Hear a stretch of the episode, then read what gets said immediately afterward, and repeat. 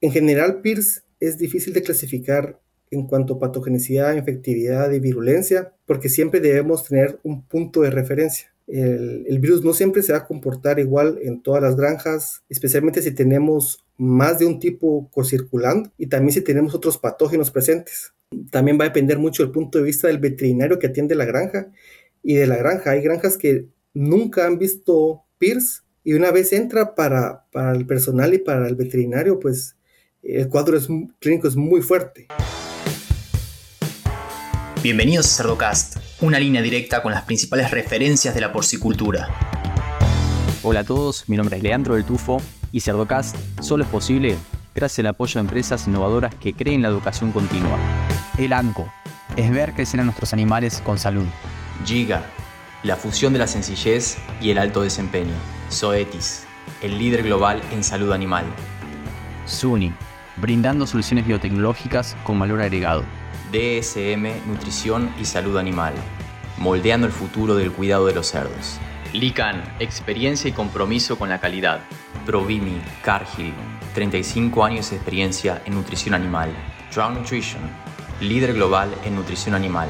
Innovative Heating Technologies, pensando en energía, bienestar animal y equipos construidos para durar. Seguimos en las redes sociales y Spotify para tener acceso a información de calidad, continua y de acceso gratuito.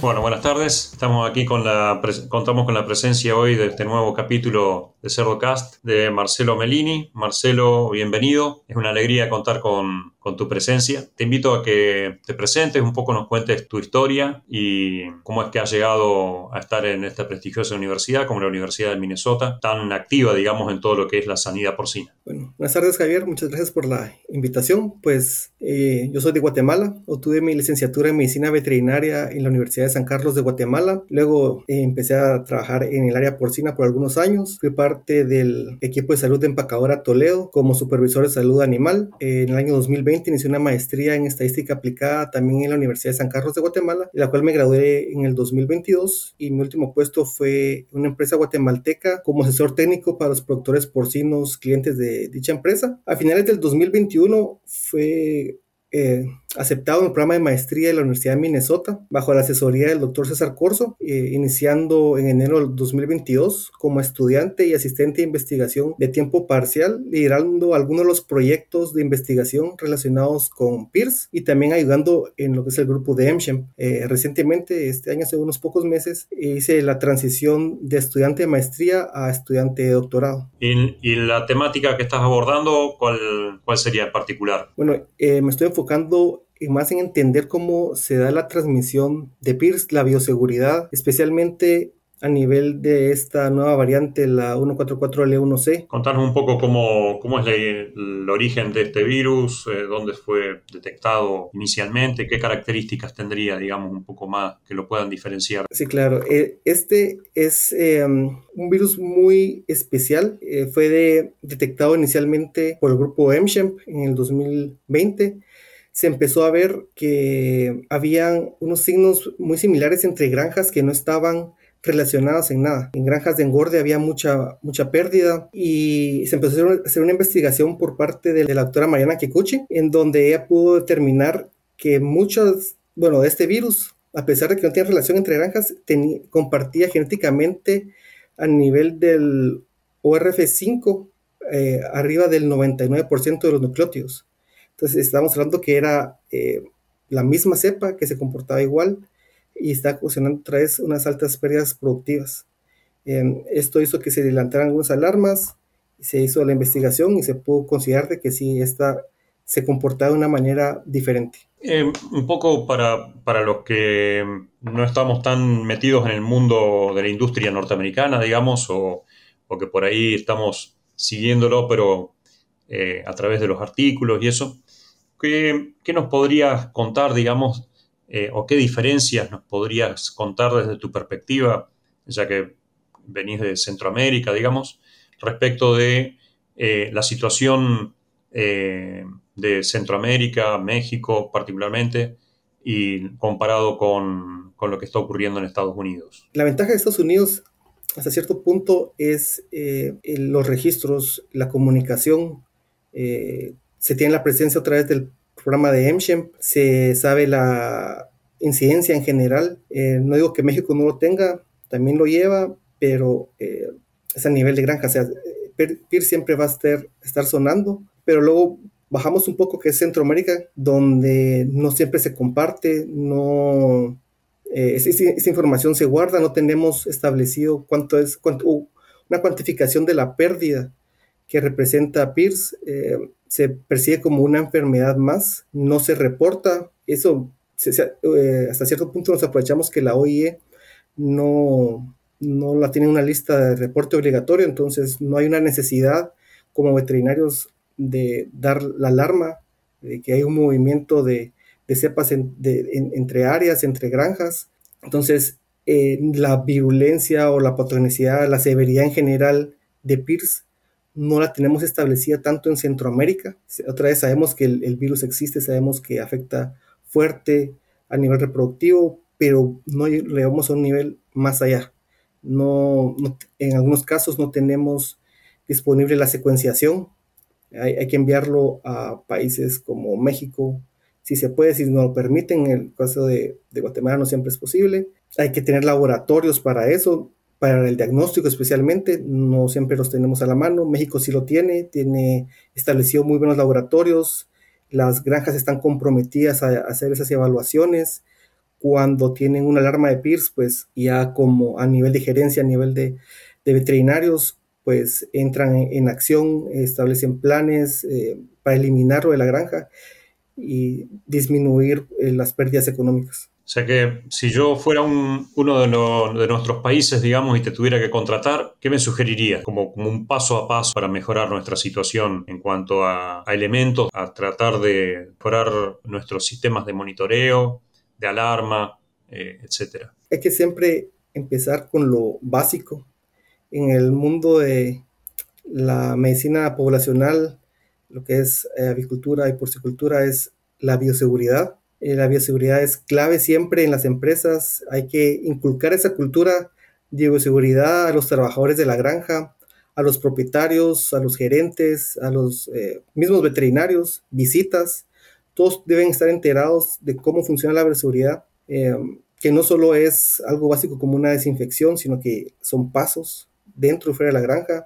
también debemos saber el estado sanitario de si tenemos el flujo completo, pues de las cerdas de reemplazo, esas son muy importantes, muchas veces son las que ingresan el virus a nuestras granjas, entonces podemos establecer un muestreo de 24 a 48 horas antes del envío, hacemos, podemos hacer ese muestreo, eh, una semana después de que ingresan, podemos otra vez hacer eh, un segundo muestreo, podemos colectar suero eh, y establecer, a través del PCR si hay presencia o no del ARN, si hay anticuerpos a través de la ELISA. Eh, también saber de que si vivimos en un mundo ideal, que no siempre se puede, pero las granjas deberían ser todo dentro, todo fuera, no hay que mezclar orígenes, eso es también muy importante, eh, a pesar de que tenemos necesidad a veces de tener muchas hembras de reemplazo o poder producir la cantidad de kilos eh, al matadero, no mezclar fuentes de, lechones. También tenemos que llevar a cabo protocolos estrictos de limpieza,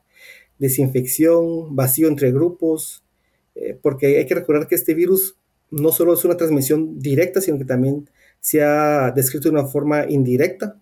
Entonces, Fómites es muy importante. Eh, si se puede dentro de la granja, es establecer el sistema de entrada en eso, que es el baño seco, tener eh, siempre la ducha para ingreso y la salida. Y otra vez regresando los fómites, idealmente hay que tener un cuarto de desinfección y secado para ellos hay que anticipar la necesidad de los materiales con, tiempo, no, no solo, bueno, necesito estas piezas, ya sea para un silo o comederos y los llevo al día siguiente, sino que prepararlo con un periodo de cuarentena dentro de la granja. Puedan llevar un doble embalaje si se puede. En cuanto a los camiones, el, transporte tanto de hembras de reemplazo, cerdos al matadero, también sistemas de lavado y desinfección si la, si la empresa lo permite, podemos implementar algo similar al secado con el, con el TAD.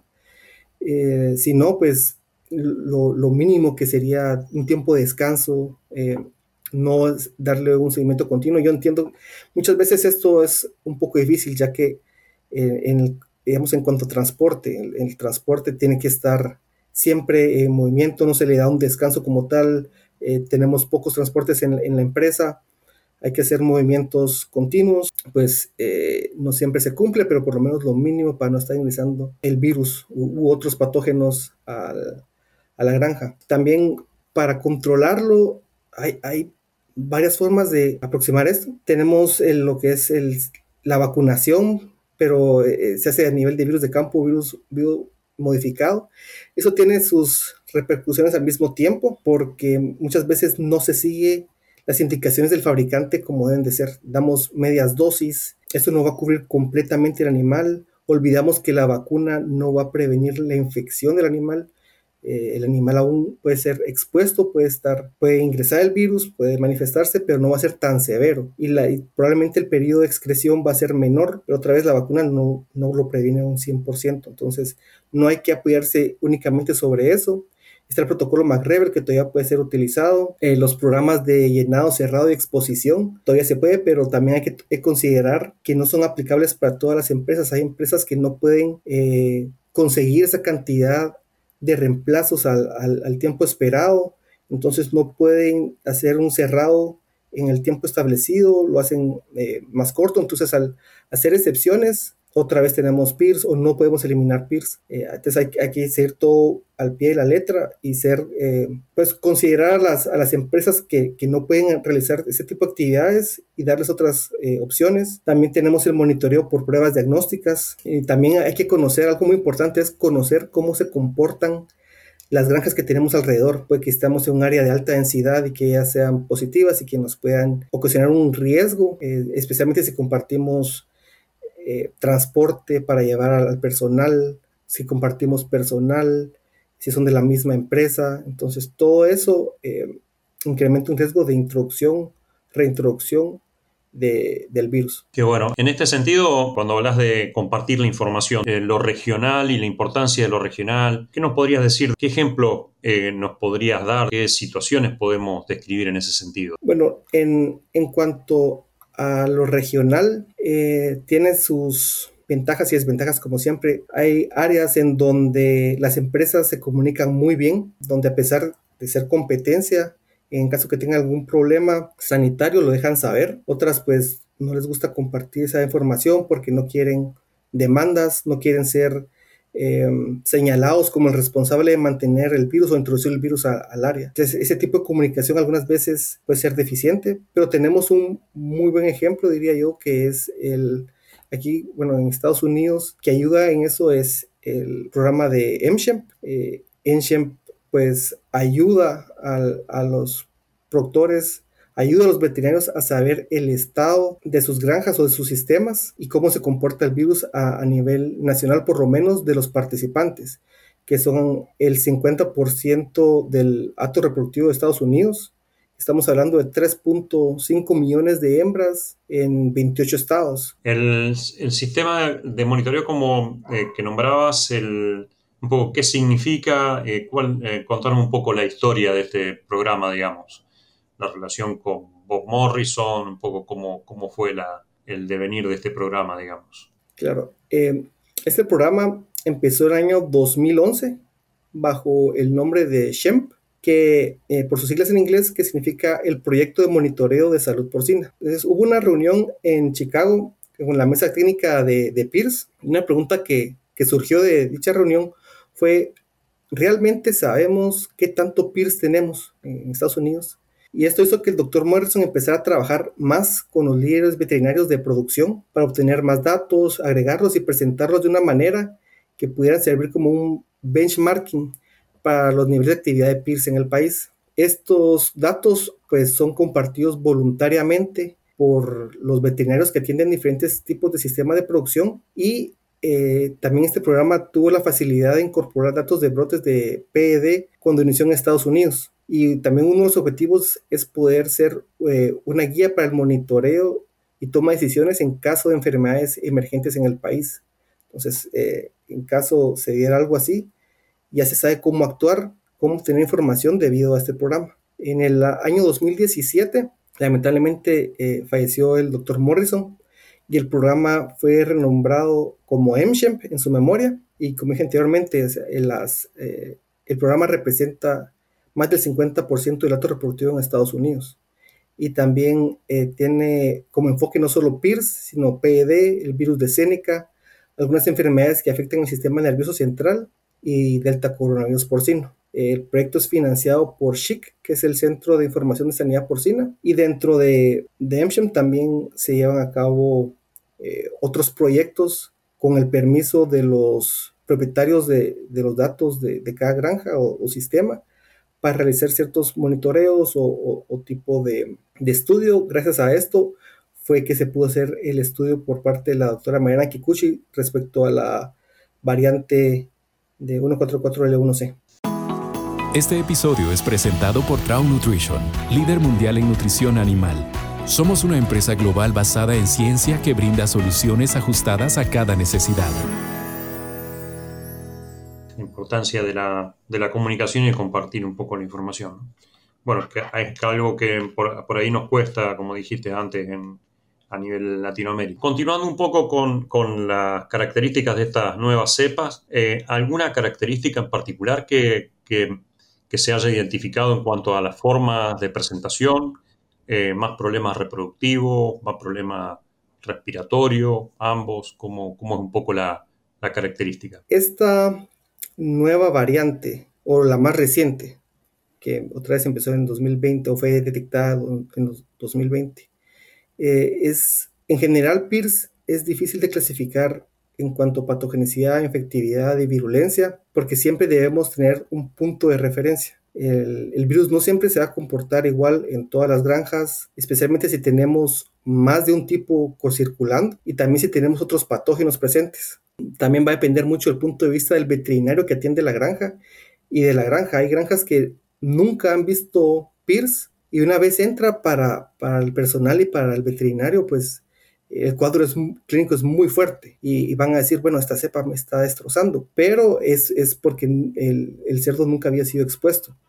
Eh, ahora, para, hay veterinarios que han visto constantemente PIRS en diferentes granjas y han evaluado continuamente diferentes tipos de desempeño en su presencia y dicen, bueno, esta, con lo que yo he vivido eh, anteriormente, pues esta nueva variante se mm, comporta similar o incluso menor a, lo que yo había experimentado. Entonces, es eh, a veces difícil de evaluar. Otra vez regresando a esta, sí fue descrita por producir eh, altas pérdidas productivas, sí se, en algunos casos se evidencia muy fuerte. Otra vez, como empezó, fue atacando primero o más fuerte lo que era el, la granja de engorde. Y actualmente bueno, si hay estudios, eh, les quisiera contar que recientemente yo finalicé un estudio comparando tres cepas de PIRS. La Minnesota 30-100, que es un 142 del linaje 9, la 174 del linaje 1A y la variante del 2020, el, 144 eh, L1C. Entonces, el objetivo del estudio era comparar eh, y evaluar la infecciosidad, los patrones de excreción viral a través eh, de vía rectal y nasal y si existe alguna, algún tipo de preferencia para algún tejido u órgano. Los resultados pues, nos indican que esta variante necesita una menor cantidad de partículas virales para infectar a los cerdos de cuatro semanas de edad al día 4 post eh, desafío en comparación con las otras dos cepas. Entonces, o sea, cuando lo comparamos con estas dos, podemos decir, bueno, esta variante sí es si es más fuerte, si es más infeccioso. El patrón, a pesar de eso, el patrón de eliminación es similar entre las tres. Eh, el estudio duró 30 días. Hubo cerdos que eliminaron constantemente esos 30 días, otros eh, tal vez unos 11, 16 días, otros que era de una forma intermitente, eh, cada tres días sí, cada tres días no. sí, sí, sí, había mucha variabilidad en eso, en, en las, en las tres cepas. Ahora, en cuanto a los tejidos, pues a través de histopatología, esta nos sigue indicando que el virus tiene una preferencia siempre por el pulmón, pero esta variante también tiene una preferencia a, nivel cerebral y cardíaco. Entonces, a esos dos niveles es, es em, más severa. No lo vimos clínicamente, trae solo fue visto patológicamente, pero todos los animales, o por lo menos el 90% de los animales, están afectados a, nivel cerebral y cardíaco. Eh, luego, hay otro estudio también reciente por el doctor eh, Rawal de la Universidad Estatal de Iowa. Él comparó esta variante con otra del linaje, otra del linaje 1, y para ver si era más virulenta o no. Y pues sus resultados señalan que sí, sí es más virulenta. Entonces ya tenemos, en, el caso de mi estudio, es más infecciosa, la transmisión es más fuerte, la excreción también pues, e, es variable, afecta muchos otros tejidos que no se habían visto antes. Y este otro estudio, pues, sí es más virulento. Ahora traes a nivel de de campo. Muchas veces eso, eso es a nivel experimental, a nivel de campo ya nos dan una vuelta y nos dicen, hey, nosotros a veces no lo vemos así de fuerte. U otros nos dicen, sí, lo vemos así o más fuerte. Ah, pero eso ahí muy importante lo que tú decías, ¿no? Eh, un poco la, la, historia, el historial del ato en cuanto a contactos previos, con qué sepas, eh, tiempo de exposición, tiempo de, que transcurrido desde la última exposición, si la granja ha trabajado con exposiciones controladas, ahí juegan varias, varias cosas, ¿no? O pueden jugar varias cosas, o infecciones. Sí, la, presencia, por ejemplo, de, bacterias, si, tenemos de repente en, el, en nuestro sitio 2 el aparecimiento de Streptococcus suis, de Glacerella, pues lo vamos a ver más fuerte. Eh, la presencia de influenza también lo, podemos ver más fuerte. Entonces, asociaciones, eh, recordemos, PIRS es parte del complejo respiratorio porcino, entonces vamos a ver eh, un cuadro fuerte, la, excreción continua eh, va a ser de que el, cerdo sea expuesto otra vez, valga redundancia, continuamente, muy seguido. Eso va a hacer de que tenga desafíos casi que todos los días. Entonces su, su evolución clínica va a ser muy diferente. Innovative Heating Technologies está comprometida a proporcionar equipos de calefacción refrigeración e iluminación energéticamente eficientes para la industria agropecuaria. Nos importa la salud y bienestar de los animales, ofreciendo equipos confiables, diseñados bajo estándares de eficacia energética y de bajo mantenimiento. Con más de 25 años de experiencia, IHT continúa liderando la industria aportando soluciones nuevas e innovadoras para impulsar una producción sustentable. Y en cuanto a las estrategias de monitoreo en la granja, ¿qué se está implementando actualmente? Bueno, con el monitoreo eh, tenemos diferentes tipos. Está el que diría yo, no es, sanitario, sino que es eh, directamente, sino que es con análisis de datos productivos. Eh, digamos, podemos ver en el, en el dato reproductivo el porcentaje de repeticiones, el tipo, el porcentaje de abortos, los nacidos totales que hay, los nacidos vivos, la mortalidad predestete. En el engorde tenemos el aumento de uso de medicamentos, las eh, mortalidades, en qué hace estando la mortalidad, nos disminuye la ganancia de peso, aumento de la conversión alimenticia. Todo eso pues nos dan alarmas de situaciones en donde la presencia clínica de PIRS tal vez no es tan evidente. Ahora, cuando ya tenemos un plan como empresa, como, como granja como veterinarios, de monitoreo a través de pruebas diagnósticas, pues tenemos la opción de la sangre, los fluidos de procesamiento, fluidos eh, orales, fluidos orales familiares,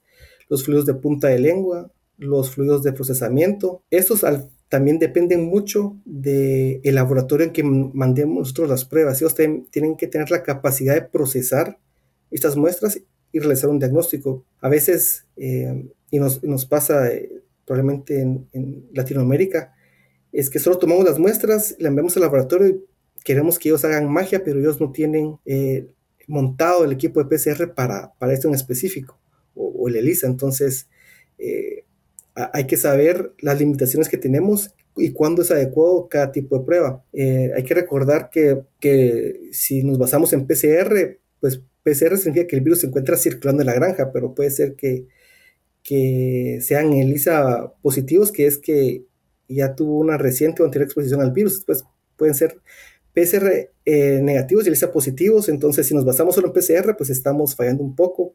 pero también en el caso de ELISA, esa, ELISA no distingue entre si es una cepa vacunal o cepa de campo. hay que tomar eso en cuenta.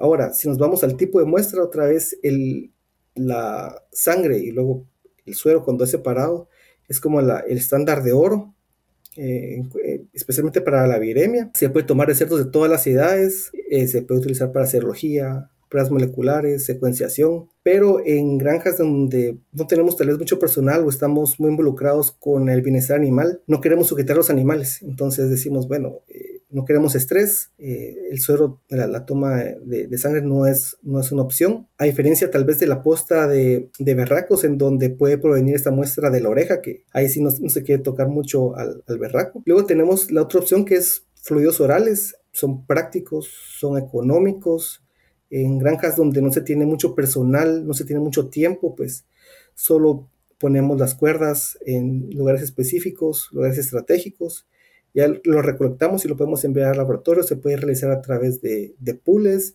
Hay estudios que, que, indican la cantidad de fluidos orales por, por pool eh, para detectar efectivamente el, el virus o ponemos el, el ARN. Los fluidos orales familiares, pues es muy aplicable en el área de maternidad eh, para saber cómo está el estado de los lechones antes del destete. Eh, también tiene ese tiene una desventaja que a esa edad el, lechón en algunos casos no es muy curioso. Entonces la hembra puede que, que sí esté masticando la cuerda, pero el, lechón no va a querer, no, no, tiene todavía tanta curiosidad por estar masticando algo más, entonces podemos perder eh, un poco ahí, pero otra vez, si se puede, es bienvenido en, en esa área. Los fluidos de punta de lengua es algo relativamente nuevo, eh, se utiliza cuando, como alternativa, eh, porque es muy, muy, eh, muy fácil de obtener. Entonces, solo colectamos la mortalidad del día sin importar la edad y vamos cortando la punta de la lengua, lo congelamos, luego descongelamos, obtenemos el líquido y lo mandamos al laboratorio. Entonces requiere un personal muy especializado para ello. otra vez no requiere nada de manipulación del animal eh, que le produzca estrés porque son, es parte de la mortalidad, entonces no afecta. Y junto con esa otra técnica relativamente nueva es el fluido procesamiento, que mm, es fácil de hacer. En la mayoría de, granjas de Latinoamérica aún se utiliza la castración quirúrgica, aún se realiza el, eh, el, descole. Entonces, cuando terminamos de hacer eso, pues solo colectamos todos esos. Ahora, si la empresa ha decidido, como pasa en, en Europa, eh, que ya no hacen la castración quirúrgica, sino que se pasan a la inmunocastración, pues esta no es una opción. Por, o sería más difícil porque solo a nivel de cola eh, requiere mucha cola para poder extraer una cantidad suficiente de, fluido. Qué interesante esto de, de, las puntas de lengua. Tú dijiste que el, proceso, ¿cómo es? Lo congelas a las lenguas y luego ¿qué hace un congelado y descongelado o hace algún otro procesamiento como para obtener? Eh, este proceso, bueno, buena pregunta. Ese proceso fue descrito por el doctor Jordi Valleras en España. Él es, tenemos la mortalidad con una pinza, eh, cortamos eh, una porción alrededor de 1 o 2 centímetros de la lengua, lo colocamos en, en bolsas tipo Ziploc, lo congelamos bueno, ya, ya congelado, los congelamos otra vez para que ese proceso haga que se libere más eh, fluido de la, de la, lengua. Lo podemos eh, apretar, eh, similar a lo que haríamos con el fluido oral, con, con la cuerda. Ya eso, el, el, líquido obtenido, pues lo vertimos en, lo vertimos en un tubo de colección y eso es lo que se puede enviar al laboratorio siempre manteniendo las la, refrigeración. Y en cuanto a las colas, ¿sería más o menos el mismo proceso o mandas directamente las colas enteras? Bueno, con, con la cola y testículos es un poco diferente. Se colecta, eh, mientras se va haciendo el proceso, tenemos un recipiente con eh, una bolsa. Luego a esa eh, encima se le pone un tipo de tela como la que se usa para procesar quesos tipo gasa. Entonces, mientras vamos haciendo la actividad del descole, de la castración, se va poniendo encima de, esa tela. Entonces el líquido va cayendo hacia la bolsa de plástico. Una vez terminada la tarea del día de, de terminar ese procesamiento, vamos a colectar eh, el líquido y se lleva ya sea a congelar o a refrigerar y es el que se ha enviado al laboratorio. Y en cuanto a cordones umbilicales, ¿se hace algo o, o, es más bien para otro tipo de enfermedades? El, sí existe la posibilidad de hacerlo para PIRS, el cordón umbilical ya no es utilizado tanto, hay, hay mejores opciones que en donde se encuentra más fácil el, el, virus, donde la cantidad puede ser más representativa, no va a haber tanto problema con la sensibilidad y especificidad. Entonces, creo que es una técnica que se está dejando atrás y ahora la, pues la tendencia es em, dejando a un lado la, sangre en, áreas otra vez como en, en sitios 1, el fluido de procesamiento está agarrando un poco más de, de fuerza, los fluidos orales todavía siguen siendo vigentes. La punta de lengua pues está, eh, otra vez es relativamente técnica, entonces no hay mucha información respecto a qué tanto uso es comparado con otros, pero otra vez está agarrando mucha fuerza. Bueno, como para ir concluyendo, ¿qué nos podrías recomendar, digamos, cuáles serían tus recomendaciones en especial para lo que sería el mercado, para la industria latinoamericana? Digamos? Bueno, sería ante todo cuantificar el impacto de las enfermedades en nuestras granjas, especialmente en sitios 1. Entonces, no es viable la implementación de protocolos de prevención y control si no tenemos medidos nuestros parámetros, si estamos a ciegas, eh, tenemos que saber la disponibilidad de recursos para eh, implementar estos planes. La gerencia y los trabajadores de, granjas pues deben estar muy comprometidos a mantener esos eh, estándares altos de bioseguridad. Si tenemos esos, protocolos pues adecuados de monitoreo y reacción, podemos tener un periodo corto de retorno de la inversión. En, el caso de PIRS, si queremos eliminarlo de la granja, otra vez estos protocolos van a eliminar, uh, perdón, van a variar mucho según la granja para eliminarlos. Eh, va a variar dentro de la empresa, va a variar dentro del área y va a variar dentro del país. Entonces, eh, otra vez son muchos dependes. Eh, dependiendo de, de, este tiempo de reacción ante la introducción del virus, vamos a ver si la, la facilidad de volver a tener una granja estable. Y tener una granja estable es simplemente tener lechones PCR negativos al destete. Y, y, como siempre es ser cero tolerantes ante la presencia de PIRS. Una vez lo detectamos, pues eh, empezar un proceso de, de eliminación.